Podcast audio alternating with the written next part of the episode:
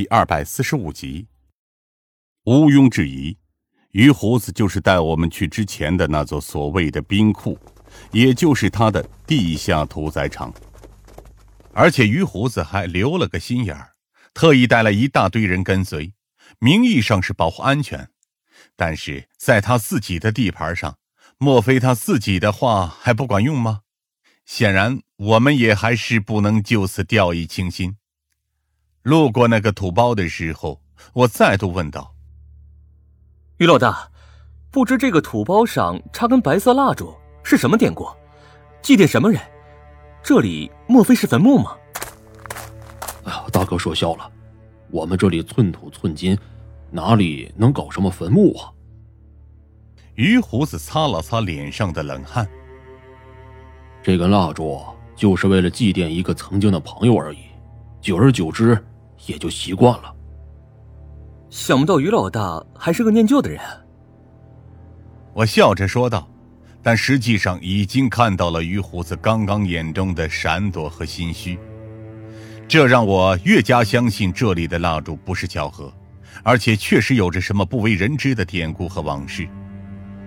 进入冰库之后，一切几乎都显得轻车熟路了起来。让我没想到的是，在这里看门的赫然就是之前差点将我和夏灵薇堵住的老康。如此近距离的看他，更能看到这个中年男人的壮硕和凶悍，脸上甚至弥漫着一股杀气。向成基的眼神也出现了一丝细微的波动，显然，这个老康同样让他非常在意。呃，开门。于胡子擦着脸上的冷汗。这二位可是南区码头的龙头大哥，不能怠慢。老康没有说话，而是多看了我们两眼，随即便拉开了卷闸门。而当那股熟悉的火硝味道扑面而来的时候，摆在我们面前的仍旧是那些密密麻麻的冰箱。至于门的另一边，则是一座庞大的屠宰工厂，只不过工厂内的味道几乎堪称地狱，里面工作的果然也都是鱼胡子的手下，只是每个人都用极为厚重的布条包着自己的口鼻，显然就连他们自己也受不了那种味道。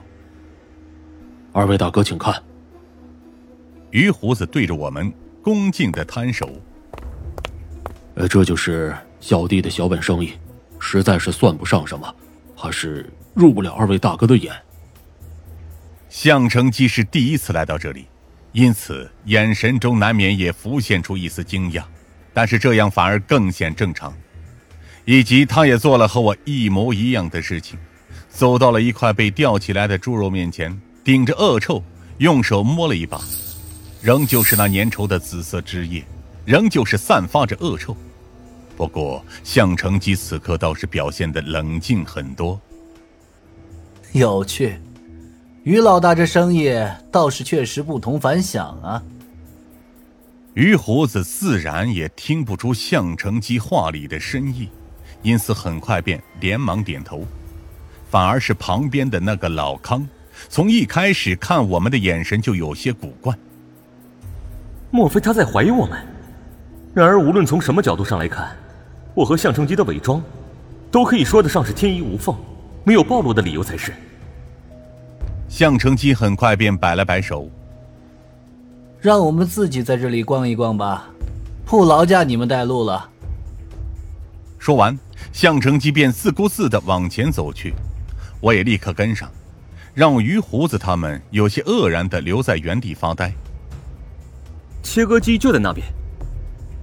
我用眼神指了指前面的一排排切肉机机床。按照样本来看，是左边倒数第二台。看来你说的没错，这的确能为我们缩短不少范围。向成基扫视着周围的那些员工，他们基本上都没有什么干劲儿，只是和机器一样被反复驱动而已，而且他们基本上也没注意到我们的存在。或者说是懒得多看我们两眼，前面的切割机还未开动，因此我们有更多的时间去观察上方的那些痕迹。很难想象，就是眼前这台看上去平平无奇的切肉机，曾经切割过那具尸体。根据穆青给出的死亡时间分析，显然就是一个礼拜前左右的事情。向成基直接对着后面招了招手，于胡子立刻就赶了过来，小心翼翼的问道：“怎么，二位大哥对这些切肉机有兴趣吗？”还行。向成基皱了皱眉：“这一个多星期以来，这里每天都会开工吗？”于胡子愣了一下，随即立刻摆手。这哪能呢？